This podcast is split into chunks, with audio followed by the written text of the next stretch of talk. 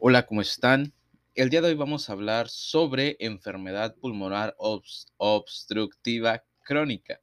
Este es un artículo de StatBears, como todos los que utilizamos aquí, bueno, la mayoría, bueno, no, en realidad no, del 7 de septiembre del 2021. En la descripción de este video, pues les voy a dejar el link para que visiten la página de StatBears junto con la referencia, para no tener problemas legales y espero que les guste. Introducción. La enfermedad pulmonar obstructiva crónica, o EPOC, es una enfermedad común y tratable caracterizada por la limitación progresiva del flujo de aire y la destrucción de los tejidos. Se asocia con cambios pulmonares estructurales debido a la inflamación crónica por exposición prolongada a partículas o gases nocivos, más comúnmente el humo del cigarrillo. La inflamación crónica provoca un estrechamiento de las vías respiratorias y una disminución del retroceso pulmonar. La enfermedad a menudo se presenta con síntomas de tos, disnea y producción de esputo. Los síntomas pueden variar desde asintomáticos hasta insuficiencia respiratoria. Etiología. La EPOC es causada por una exposición prolongada a partículas o gases nocivos. El tabaquismo es la causa más común de EPOC en todo el mundo. Otras causas pueden incluir el humo de segunda mano, la exposición ambiental y ocupacional y la deficiencia de alfa-1 antitripsina o AATD. Epidemiología. La EPOC está presente principalmente en fumadores y mayores de 40 años. La prevalencia aumenta con la edad y actualmente es la tercera causa más común de morbilidad y mortalidad en todo el mundo. En 2015 la prevalencia de EPOC fue de 174 millones y hubo aproximadamente 3.2 millones de muertes por EPOC en todo el mundo. Sin embargo, es probable que se subestime la prevalencia debido al infradiagnóstico de la enfermedad pulmonar obstructiva crónica. La EPOC es una afección inflamatoria que afecta las vías respiratorias, el parénquima pulmonar y, y la vasculatura pulmonar. Se cree que el proceso implica estrés oxidativo y desequilibrios proteasas-antiproteasas. El enfisema describe uno de los cambios estructurales observados en la EPOC, donde hay destrucción de los sacos de aire alveolares, superficies de intercambio de los gases pulmonares que conducen a una fisiopatología obstructiva. En el enfisema, un irritante, por ejemplo el fumar, provoca una respuesta inflamatoria. Los neutrófilos y macrófagos se reclutan y liberan múltiples mediadores inflamatorios, oxidantes y proteasas en exceso que conducen a la destrucción de los sacos aéreos. La, destrucción de la elastina mediada por proteasas conduce a una pérdida del retroceso elástico y da como resultado el colapso de las vías respiratorias durante la exhalación. La deficiencia de la alfa-1 antitripsina es una causa rara de enfisema que implica una falta de antiproteasas y el desequilibrio deja al parénquima pulmonar en riesgo de daño mediado por proteasas. La alfa-1 antitripsina es causada por un plegamiento incorrecto de la proteína mutada que puede acumularse en el hígado. Debe sospecharse de deficiencia de la alfa-1 antitripsina en pacientes con EPOC que presenten daño hepático. A diferencia del enfisema relacionado con el tabagismo, la deficiencia de la alfa-1 antitripsina afecta principalmente a los lóbulos inferiores. La respuesta inflamatoria y la obstrucción de las vías respiratorias provoca una disminución del volumen respiratorio forzado, FEV1, y la destrucción del tejido conduce a la limitación del flujo de aire y el intercambio de gases alterado. La hiperinsuflación de los pulmones a menudo se observa en los estudios de imagen y se produce debido al atrapamiento de aire por el colapso de las vías respiratorias durante la exhalación. La incapacidad para exhalar por completo también provoca elevaciones de los niveles de dióxido de carbono. A medida que avanza la enfermedad, a menudo se observa un deterioro del intercambio de gases. La reducción de la ventilación o el aumento del espacio muerto fisiológico conduce a la retención de CO2. La hipertensión pulmonar puede ocurrir debido a la vasoconstricción difusa por hipoxemia. Las exacerbaciones agudas de la EPOC son comunes y generalmente ocurren debido a un desencadenante, por ejemplo, neumonía bacteriana o viral o irritantes ambientales. Hay un aumento de la inflamación y el atrapamiento de aire que a menudo requiere tratamiento con corticosteroides y broncodilatadores. Historia clínica y física. Por lo general, la EPOC se presenta en, la edad adulta y a menudo durante los meses de invierno. Los pacientes suelen presentar quejas de disnea crónica y progresiva y tos y producción de esputo. Los pacientes también pueden presentar sibilancias y opresión en el pecho. Si bien en la mayoría de los casos hay antecedentes de tabaquismo, hay muchos que no lo tienen. Se les debe preguntar sobre la exposición al humo de segunda mano, las exposiciones ocupacionales y ambientales y los antecedentes familiares.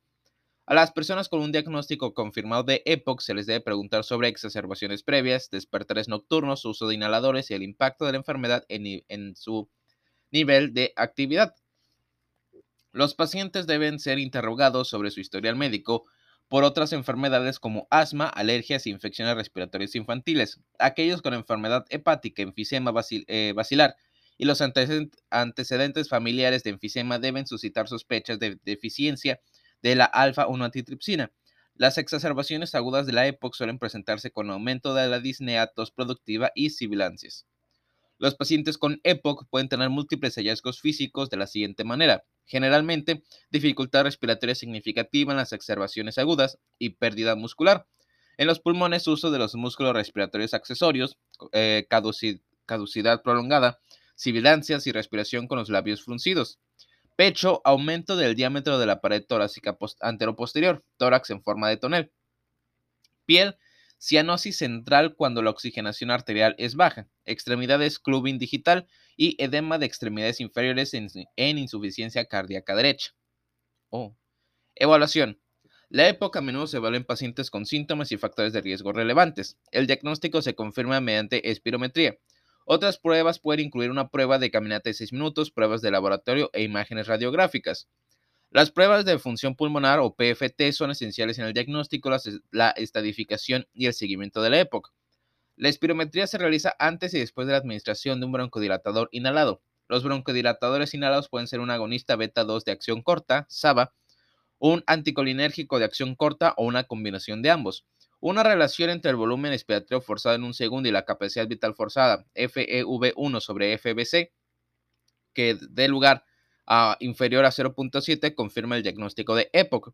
Los pacientes con un eh, FV1 significativamente reducido y signos de disnea deben ser evaluados para oxigenación con oximetría de pulso o análisis de gases en sangre arterial. La Iniciativa Global para la Enfermedad Pulmonar Obstructiva Crónica, GOLD, es un programa iniciado por la Organización Mundial de la Salud, el Instituto Nacional del Corazón, los Pulmones y Sangre, NHLBI, el programa es reconocido mundialmente por proporcionar informes actualizados y detallados sobre las recomendaciones para el diagnóstico y manejo de la época. Las recomendaciones de GOLD se utilizan a menudo para evaluar el grado de la enfermedad y la, elección de la terapia. El informe GOLD de 2019 describe un método simplificado para evaluar y elegir el tratamiento inicial para pacientes con EPOC. La herramienta de evaluación ABCD refinada guía a los proveedores de atención médica para determinar la gravedad de la enfermedad y la clasificación del grupo GOLD. Una vez confirmado el diagnóstico de EPOC mediante espirometría FV1 sobre EBC menor a 0.7, se utiliza el FEV1 para determinar la gravedad, clasificación GOLD 1 a 4. El grupo GOLD EA se determina luego por la gravedad de los síntomas y el historial de las exacerbaciones. La evaluación de la EPOC se resume en la figura, uh, figura 1, la vamos a leer al final. La gravedad de los síntomas se evalúa mediante el cuestionario modificado del British Medical Research Council, MMRC que es la tabla 1 que vamos a leer al final, y la prueba de evaluación de la EPOC CAT, que es la tabla 2 que vamos a ver al final. el cuestionario MMRC evalúa el grado de disnea en una escala de 0 a 4, siendo 4 el más grave. La prueba de evaluación de la EPOC o CAT proporciona una puntuación de 8 parámetros funcionales para medir el impacto de la enfermedad en la vida diaria de un paciente. Por lo general, se realiza una prueba de caminata 6 minutos para evaluar la capacidad funcional submáxima de un paciente. Esta prueba se realiza en interiores sobre una superficie plana y recta. La longitud del pasillo suele ser de 100 pies y la prueba mide la distancia de caminata del paciente durante un periodo de 6 minutos. Las pruebas de laboratorio a menudo requieren un hemograma completo para evaluar la presencia de infección, anemia y policitemia. Se debe verificar los niveles de la alfa-1 antitripsina para detectar otras causas de época. Las imágenes radiográficas incluyen una radiografía de tórax y una tomografía computarizada. La radiografía de tórax puede mostrar hiperinsuflación, aplanamiento del diafragma y aumento del diámetro anteroposterior. En casos de bronquitis crónica puede haber engrosamiento de la pared bronquial. La tomografía computarizada puede ser útil en pacientes con bronquiectasias, neoplasias malignas y o si se planifican procedimientos quirúrgicos. La tomografía computarizada de tórax en pacientes con EPOC será significativa para el enfisema centrolobulillar. Centrolobulillar, perdón. Las ampollas pueden estar presentes en las regiones subpleurales. No se requiere una biopsia para el diagnóstico de EPOC. Los hallazgos histopatológicos incluyen un aumento de las células inflamatorias, cambios estructurales y folículos linfoides. La exacerbación aguda de la EPOC es un impairamiento agudo de los síntomas respiratorios. La evaluación de la gravedad a menudo se basa en el modelo desarrollado por Antoine et al., que clasifica la gravedad según la presencia del empeoramiento de la disnea, el volumen del esputo y la purulencia. Las, las, exacerbaciones leves se definen por la presencia de uno de estos síntomas, además de uno de los siguientes. Aumento de las sibilancias, aumento de la tos, fiebre sin otra causa, infección de las vías respiratorias superiores en cinco días o aumento de la frecuencia cardíaca o respiratoria del paciente. Las exacerbaciones moderadas y graves se definen por la presencia de dos o, dos o los tres síntomas respectivamente. Los pacientes pueden tener insuficiencia respiratoria aguda y hallazgos físicos de hipoxia e hipercapnia. Están indicados en el análisis de gases en sangre arterial, las imágenes de tórax y la oximetría de pulso para su evaluación. Tratamiento y manejo. Los objetivos principales del tratamiento son controlar los síntomas, mejorar la calidad de vida y reducir las exacerbaciones y la mortalidad. El enfoque no farmacológico incluye el abandono del hábito de fumar y la rehabilitación pulmonar. Se recomienda la vacunación anual contra la influenza en todos los pacientes con EPOC. Los pacientes de 65 años o más deben recibir la vacuna antineumocóxica conjugada 13 valente y la vacuna antineumocítica polisacárida 23 valente por al menos un año de diferencia. La vacuna antineumocítica se recomienda para personas de 64 años o menos con comorbilidades importantes, por ejemplo, diabetes, enfermedad cardíaca crónica, enfermedad pulmonar crónica, etc. Las clases de medicamentos de uso común de la EPOC incluyen broncodilatadores como los agonistas beta-2, antimuscarínicos y metilsantinas, corticosteroides inhalados, glucocorticoides sistémicos, inhibidores de la fosfodiesterasa 4 y antibióticos. Los agonistas beta-2 actúan relajando el músculo liso de las vías respiratorias. Los SABA y los agonistas beta-2 de acción prolongada, LAVA, se utilizan habitualmente en el tratamiento. Los ABA se utilizan según sea necesario para proporcionar un alivio inmediato y los LAVA se utilizan normalmente para la terapia de mantenimiento. Los antimuscarínicos actúan bloqueando los receptores muscarínicos M3 en el músculo liso y, por tanto, previniendo la broncoconstricción. Los agentes antimuscarínicos de acción corta, o SAMA, como los ABA, proporcionan un inicio de acción rápido y se usan según sea necesario. Los agentes antimuscarínicos de acción prolongada, o LAMA, como los LAVA, se utilizan como terapia de mantenimiento. Las metilsantinas también se utilizan en terapia de mantenimiento, generalmente después de tratamiento con LAVA o LAMA, como alivio adicional. Las metilsantinas actúan relajando el músculo liso de las vías respiratorias y provocando una leve broncodilatación.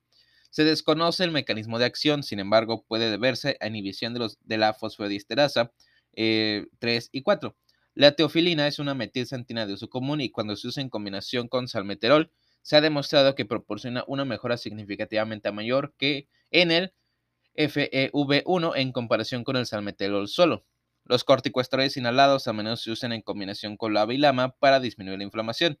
Se ha demostrado que una combinación de ICC y lava es más beneficiosa que corticosteroides y lava, es más beneficiosa que cualquiera de los fármacos cuando se usa solo. Los médicos y los pacientes deben ser conscientes de un mayor riesgo de desarrollar neumonía cuando se trata con un corticosteroide. Los glucocorticoides orales no están indicados para su uso a largo plazo y pueden tener múltiples efectos secundarios. En cambio, estos deben reservarse para el tratamiento de las, de las exacerbaciones agudas. Los inhibidores de la fosfodiesterasa 4 actúan inhibiendo la degradación del MP cíclico intracelular y por tanto reducen la inflamación. El roflumilas, el es, un es un inhibidor de la fosfodiesterasa 4 que se utiliza en pacientes con enfermedad grave y se ha demostrado que reduce el número de exacerbaciones en esta población. Estudios recientes han demostrado que el uso de la citromicina puede reducir el número de exacerbaciones en pacientes con EPOC. Por lo general, la, acitromicina se prescribe en dosis de 250 miligramos al, 250 miligramos al día o 500 miligramos tres veces a la semana durante un año. Los médicos deben tener cuidado ya que esta práctica puede promover la resistencia bacteriana. Los pacientes también deben ser monitoreados por prolongación de intervalo QT y problemas de audición. Las exacerbaciones agudas de la EPOC pueden tratarse en forma ambulatoria o hospitalaria según la ah, gravedad de estas. ya me perdí. La evaluación de la gravedad se analiza en la sección anterior. Los casos leves se pueden tratar de forma ambulatoria con broncodilatadores, corticosteroides y antibióticos. Para casos moderados y graves, Está indicado el manejo hospitalario. Los pacientes hospitalizados a menudo requieren terapia con oxígeno y broncodilatadores en forma de SABA con o sin SAMA. Los broncodilatadores de acción prolongada se utilizan normalmente cuando el paciente se estabiliza y está listo para, darlo de alta.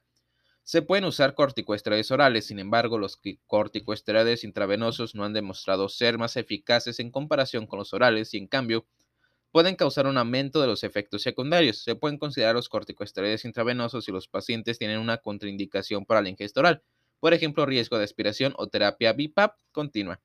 Se debe considerar los antibióticos si existe la sospecha de una infección bacteriana. La oxigenoterapia puede variar desde una cánula nasal hasta ventilación mecánica según la gravedad de la exacerbación.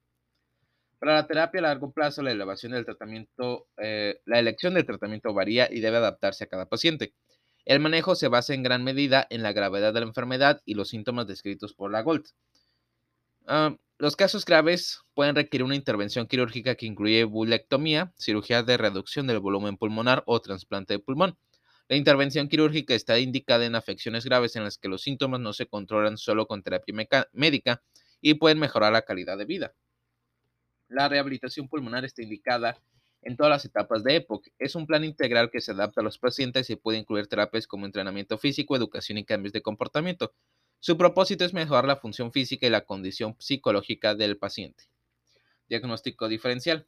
Asma, síndrome de, superposición del asma EPOC, enfermedad pulmonar intersticial, bronquiolitis obliterante, bronquiolitis obliterante, perdón, panbronquiolitis difusa, insuficiencia cardíaca, enfermedad tromboembólica, linfangielo, linfangio, linfangio, leiomiomatosis, linfangio, qué difícil, tuberculosis, fibrosis quística, bronquiectasias y malignidad.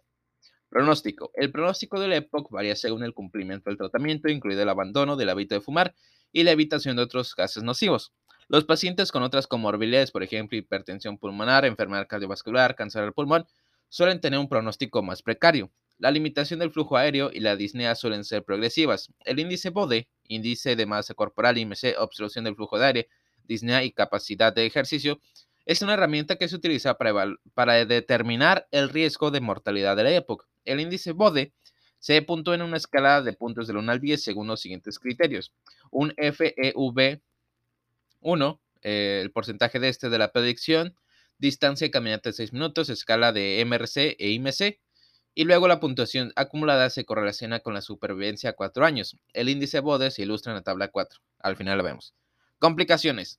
Exacerbación aguda de la EPOC, insuficiencia respiratoria aguda y o crónica, hipertensión pulmonar, eh, cor pulmonale, pérdida de peso, infecciones bacterianas, reacciones adversas a los glucocorticoides. Consultas. El manejo del paciente con el EPOC requiere un equipo diverso de profesionales de la salud que puede incluir neumólogo, cirujano torácico, intensivista, eh, terapeuta respiratorio y cuidados paliativos. Para prevenir o retrasar la progresión de la EPOC, los pacientes deben recibir educación sobre lo siguiente. Dejar de fumar, evitar la exposición del humo de segunda mano, reducir la exposición a otros agentes nocivos. Las exposiciones ocupacionales ambientales comunes se enumeran a continuación. Sustancias inorgánicas, amianto, berilio, polvo de carbono, silicio y cromo, sustancias orgánicas, hongos eh, termófilos, excrementos de aves, especies bacterianas y también las estufas de carbón sin ventilación. Educación sobre la técnica del uso de los inhaladores.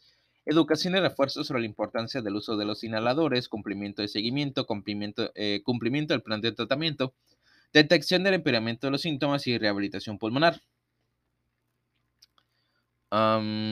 perlas y otras cuestiones. La EPOC es una enfermedad pulmonar inflamatoria crónica que causa destrucción tisular y limitación irreversible del flujo de aire. Fumar es el factor de riesgo más común en todo el mundo. Los pacientes deben someterse a pruebas de detección de la antitripsina. La EPOC afecta con mayor frecuencia a adultos de más de 40 años. El diagnóstico se realiza mediante una espirometría con un cociente FEV1-FBC eh, postbroncodilatador menor a 0.7. Los pacientes deben evitar fumar y otras exposiciones dañinas. Se recomienda la vacunación anual contra la influenza para los pacientes con pacientes con EPOC. Ah, el tratamiento farmacológico generalmente implica el uso de broncodilatadores y corticosteroides inhalados. Las complicaciones suelen incluir exacerbaciones agudas, hipertensión pulmonar y neumonía bacteriana. Los pacientes con antecedentes de tabaquismo que cumplan con los criterios de detección deben ser controlados por, deben ser controlados por cáncer de pulmón. Criterios para la detección del cáncer de pulmón con tomografía computarizada de dosis baja, edad de 55 80 años, historial de tabaquismo de más de 30 paquetes por año, fumador actual o ha dejado de fumar en los últimos 15 años. El trasplante de pulmón puede mejorar la capacidad funcional, pero no prolongar la supervivencia.